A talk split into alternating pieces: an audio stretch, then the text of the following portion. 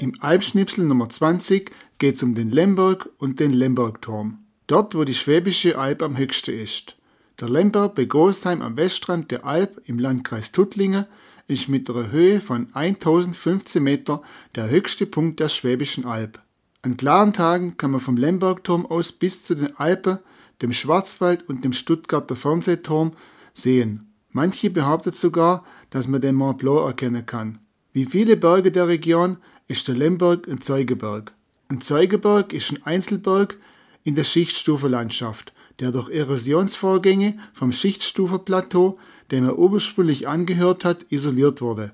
Er steht quasi nicht am Alp drauf, sondern davor.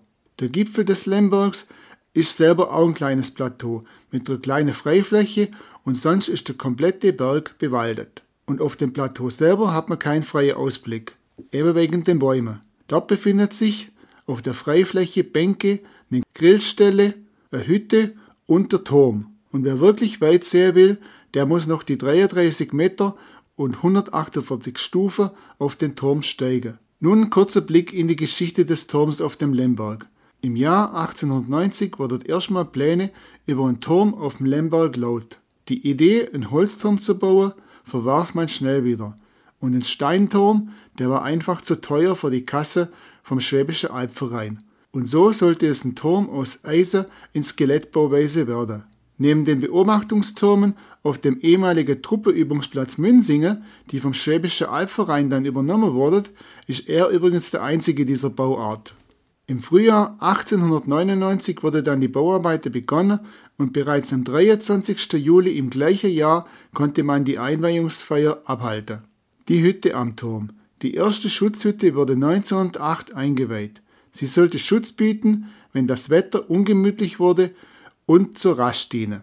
1963 übernahm dann Anton Hörmle die Hütte als Wirt und kümmerte sich sage und schreibe 50 Jahre um seine Gäste. Nach Anton Hörmle haben dann Katharina Kohler und ihr Freund Daniel Siedler die Bewirtschaftung der Hütte übernommen.